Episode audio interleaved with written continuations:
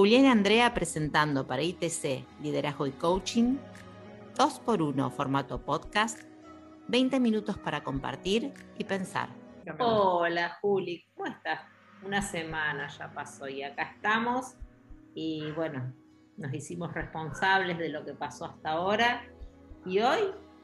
Ya, ya conocimos el ego, ya fuimos responsables. Creo que hoy no sé, no sé cómo va a ser Fernando Longo para levantar este podcast. Haciendo alguna declaración fundamental. Declaremos lo que queremos. Entendamos un poco primero qué son las declaraciones. Así que me parece que lo, va, a ser muy interesante la charla de hoy con Fernando. Si te parece, vamos para allá. Bueno, adelante Fernando.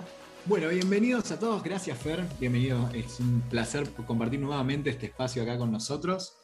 Hoy vamos a estar conversando entonces de esto que para mucha gente termina siendo como un poco... Em, tiene varias acepciones en el lenguaje esta, esta, palabra que nos lleva al tema de hoy, esto de hablar de, las declaraciones fundamentales. Siempre la parte de declaración, por lo menos en mi experiencia, me, llevó como a, lugares como raros, donde donde tenía que sentarme en el banquillo de los acusados y, iba a prestar declaración. Entonces, digo, como para que podamos empezar a utilizar esto de las declaraciones como, como una herramienta más que como, como sentirnos en, este ojo, ¿no? en esta silla, en este banquillo, em, me gustaría como eh, que empecemos pensando, bueno, ¿qué, son las declaraciones y qué es lo importante que tienen en el lenguaje para nosotros esto, esto llamado declaración? Hola Juli, ¿cómo estás? Hola André, ¿qué tal? Gracias, gracias por, nuevamente por la invitación. Eh, sí, es, es, común ¿no? que cada vez que hablamos de declaraciones nos, hagamos un viaje a esos lugares donde, donde la palabra es común, eh, y no es casualidad que esto se llame, eh, que, que los llamemos declaración a, a este tipo de, de, conversación. Tiene que ver con que el mundo empieza a ser diferente a partir de lo que decimos. Creo que hoy, bueno, hoy lo que vamos a estar trabajando tiene que ver con las declaraciones fundamentales y me parece que, que es importante, en primer lugar, eh, contarles un poquito a qué llamamos declaraciones y tiene que ver con en primer lugar, con ver al, lenguaje en sus dos aspectos, en un aspecto que es descriptivo y un aspecto que es generativo. El, lenguaje descriptivo es el que habitualmente o con el que más familiarizado estamos, que tiene que ver con, el uso del lenguaje para describir lo que observamos, para describir cómo nos sentimos, y tiene que ver con que el mundo ya existe, ya es de una manera, lo que me pasa ya me está pasando, y utilizo el lenguaje para describir lo que veo afuera o para describir lo que me está pasando adentro. Pero ya me está pasando. ¿sí? primero sucede y después lo digo. El otro aspecto del lenguaje tiene que ver con el lenguaje generativo, que tiene que ver con que la palabra está antes del mundo, la palabra está antes de lo que sucede. ¿Qué significa esto? Un poco lo que, lo que hablamos al principio, ¿no? A partir de que algo se dice, el mundo ya no es el mismo. A partir de que un juez dice los declaro marido y mujer, es a partir de esa declaración que el matrimonio de estas dos personas es un, es un hecho. ¿sí? Eh, entonces, las declaraciones tienen que ver con el carácter eh, generativo del lenguaje y es fundamental poder entender esto porque no solamente tiene que ver con que, el mundo cambia, sino que las declaraciones eh, pueden ser válidas o inválidas. ¿Qué significa esto? Que no estamos hablando que vamos a decir cualquier cosa. Lo que estamos diciendo es que las declaraciones son válidas cuando yo declaro sobre aspectos donde tengo autoridad. Un juez de paz tiene autoridad para casar a las personas, no tiene autoridad para eh, sacar una tarjeta amarilla una tarjeta roja en una cancha de fútbol. Y el árbitro al revés, ¿no? puede, puede echar a alguien de la cancha, pero no puede casarte. Entonces, digo, no todos tenemos eh, la, misma autoridad en, todos los aspectos de la vida.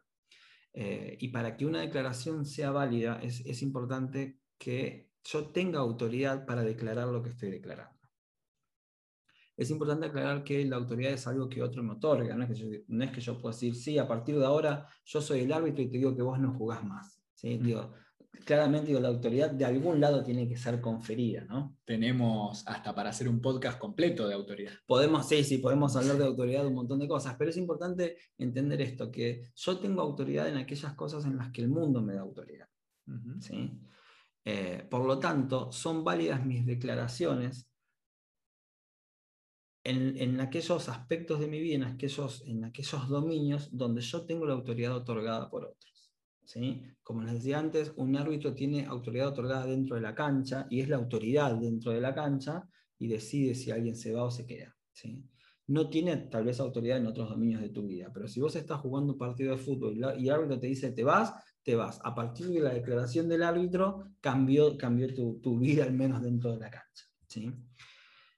Entonces, por eso decía, lo importante es reconocer que para que las declaraciones sean válidas, requieren tener autoridad.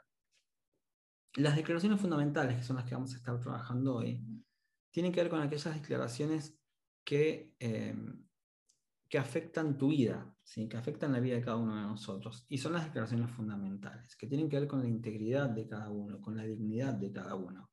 Y son aquellas declaraciones que para ser válidas no necesitan que otro te dé la autoridad. ¿Qué significa esto? Por ejemplo, por ejemplo eh, una de las, declaraciones fundamentales es declarar sí, sí, aceptar algo.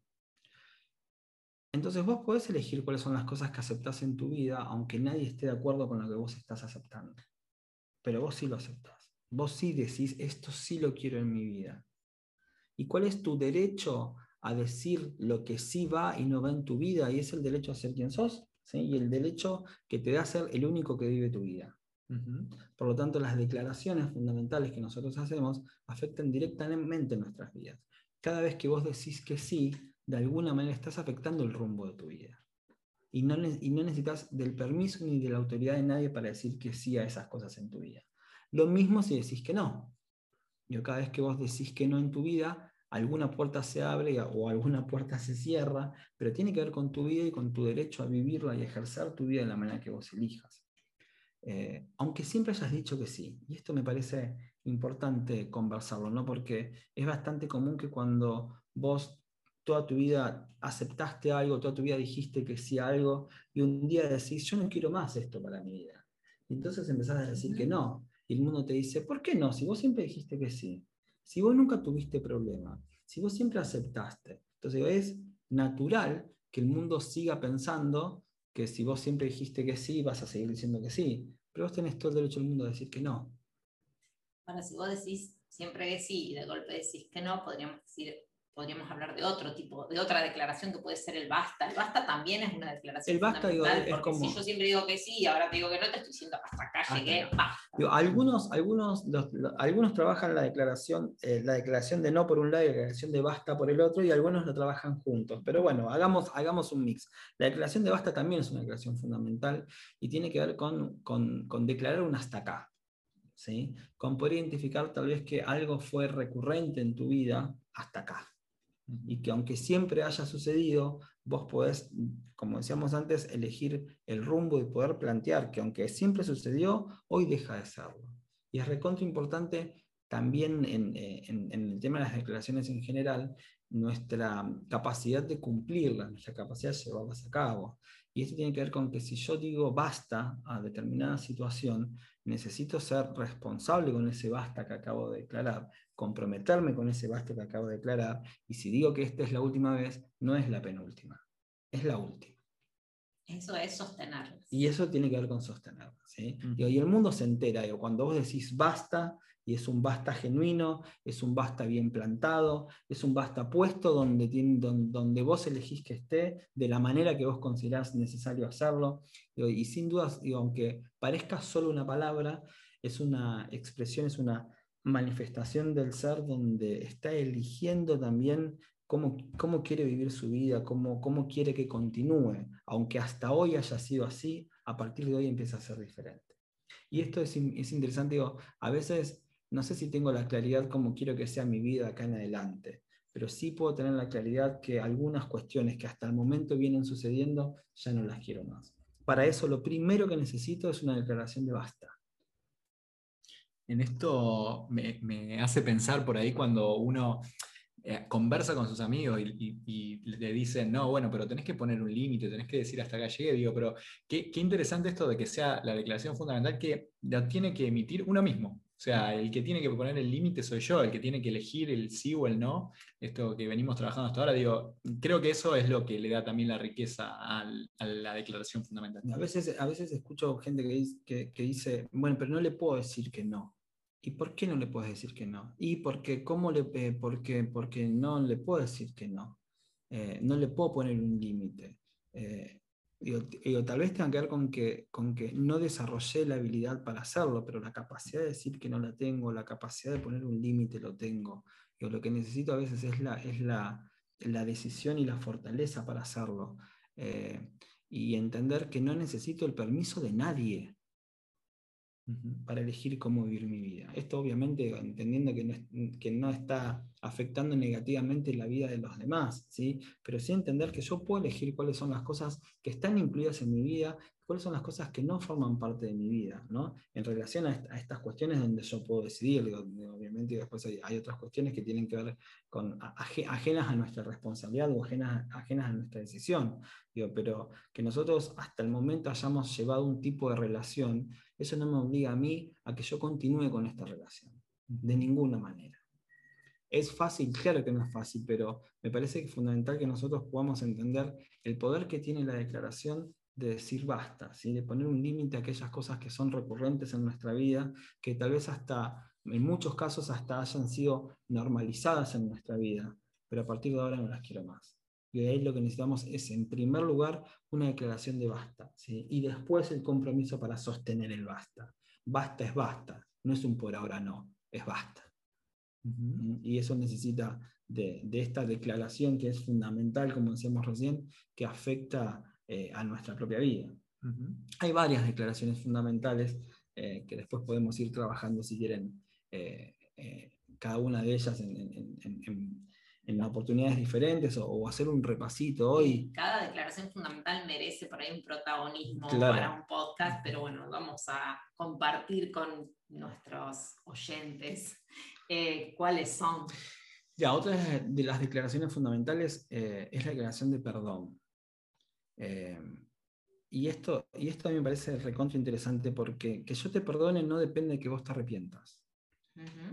Yo tengo la libertad de perdonarte lo que el mundo considera que es imperdonable, pero yo tengo todo el derecho del mundo a liberarme de esa situación. Eh, y se escucha muchas veces que el perdón es liberador y parece que es una frase hecha. Eh, y, y, es bastante, es mucho más que una frase hecha. El perdón es liberador porque no porque libera a la persona que estás perdonando o, libera a la persona que, que, estás perdonando, libera a quien perdona. ¿sí? Eh, y esto no significa que yo esté, que, que, me deje de doler lo que me hiciste, no significa que esté de acuerdo con lo que hiciste, no significa que me olvidé de lo que hiciste, significa que elegí perdonarte, significa que elegí no seguir atado a eso, significa que no hay deuda. Y la declaración de perdón no es decir te perdoné, es vivirlo desde un espacio de perdón.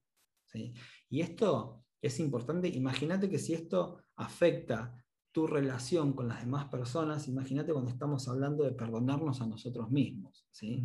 ¿Cómo afecta nuestra relación con nosotros? Y vos tenés derecho a perdonarte lo que sea que hayas hecho. Lo que sea que hayas hecho. Que tenés el derecho a perdonarte toda tu historia, y es una declaración que es, a, mi manera de ver, es indispensable para seguir adelante. ¿Y qué hago, Fernando, si yo no sé hacer eso? Si no sabes qué perdonar. No sé perdonar, por Bien. eso, es algo que, que, es, raro, ¿no? Porque decir, ¿cómo, ¿cómo hago para perdonar? Perdonando. no, sé si hay, no sé si hay técnicas, no sé si hay herramientas, no sé si hay eh, pastillas, aerosol, no sé si hay algo que, que nos, nos, permita eh, un día levantarnos y perdonar. Pero sí creo que, mm, creo que lo más importante para, para poder trabajar esto es entender que que yo te perdone o que vos me perdones o no me perdones es 100% responsabilidad tuya. No tiene nada que ver con que yo me arrepienta, con que yo lo haga. Digo, hay personas que viven en un, en un rencor, hay personas que viven sin poder perdonar a alguien por algo que la persona que te lo hizo ya ni se acuerda. Que ya tal vez hasta ni siquiera existe en tu vida. Y vos seguís atado a eso que considerás que no debió haber pasado. Digo, frente a lo que consideramos que no, no debió haber pasado y pasó, lo que necesitamos es una declaración de perdón. Y esto puede tener que ver con que a veces estas declaraciones fundamentales no necesariamente tengo que transmitirlas al otro, sino que tienen que ver con, con uno mismo. Sin dudas, sin dudas. Digo, ¿cómo haces para, y voy a poner un ejemplo extremo si se quiere, ¿no?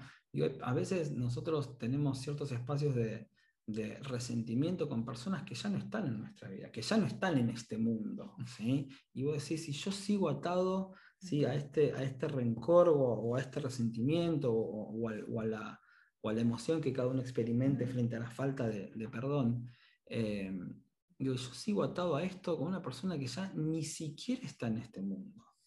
Ni, siquiera, ni siquiera tiene la posibilidad de arrepentirse. Digo, ¿Qué hago yo esperando que te arrepientas? Si mi capacidad de perdonarte no tiene que ver con tu arrepentimiento.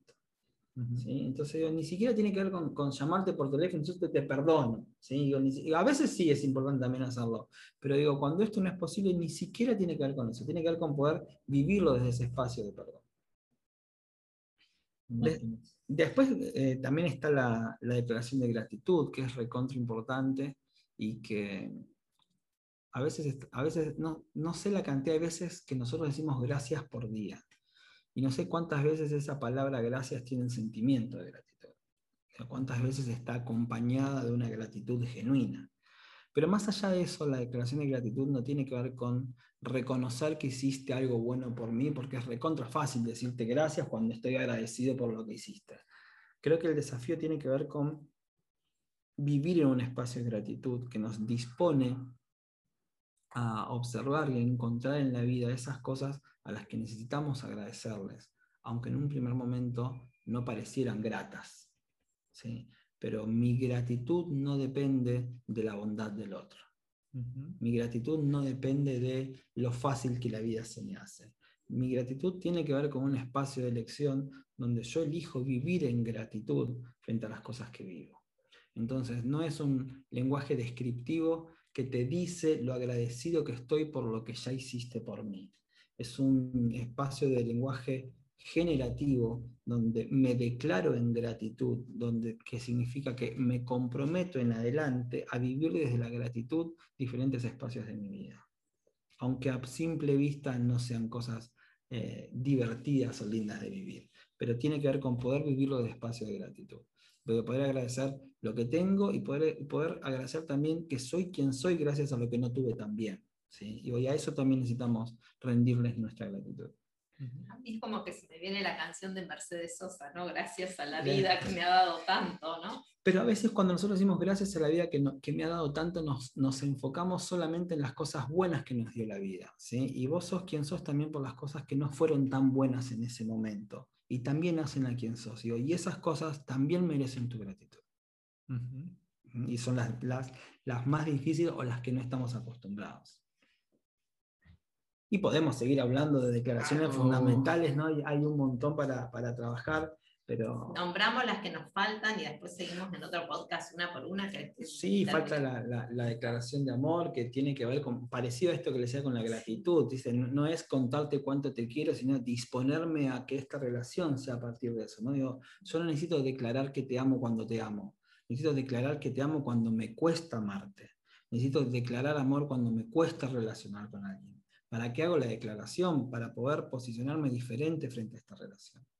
Y la otra declaración que fundamental, que, bueno, quedará para, para, otro momento también, es la declaración de no sé, que es la declaración de, de, declararme temporalmente ignorante frente a un tema, una situación, que es lo que, en primer lugar, me da derecho a ser quien soy, me da derecho a conocer lo que conozco, a desconocer lo que desconozco, y me da derecho a empezar a construir a partir de esta declaración y aprender a partir de esta declaración aquello que necesito aprender para lo que elijo en adelante. Entonces, no, lejos de, sentirnos mal en, frente a, a, decir no sé frente a alguna situación o algún eh, o alguna circunstancia en nuestra vida, y que nosotros podamos declararnos ignorantes frente a alguna situación es lo que nos permite aprender de esa situación. ¿sí? Y a partir de esa declaración se abre, como decíamos antes, la puerta al aprendizaje y es ahí donde el mundo empieza a ser diferente. Si yo no me permito no saber, lo que me estoy negando es la posibilidad de aprender. Excelente. Bueno, Muchísimas, muchísimas gracias. Creo que hemos encontrado de alguna manera en esto del lenguaje generativo como la, llave que tiene que ver con uno, ¿no? con, ese poder personal de, hacernos cargo de estas, de estas declaraciones que no necesitan la autoridad otorgada como para, empezar a generar el mundo que, queremos para adelante.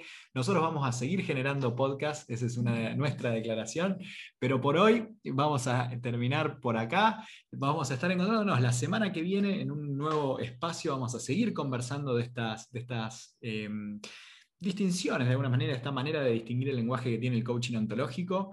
Pero bueno, seguramente vamos a tener que volverte a recibir, Fer, cuando para, porque necesitamos como ese, ese buceo por cada una de estas declaraciones que claramente nos, están, nos dejan por lo menos como parados ante, ante la vida del, lugar que querramos elegir.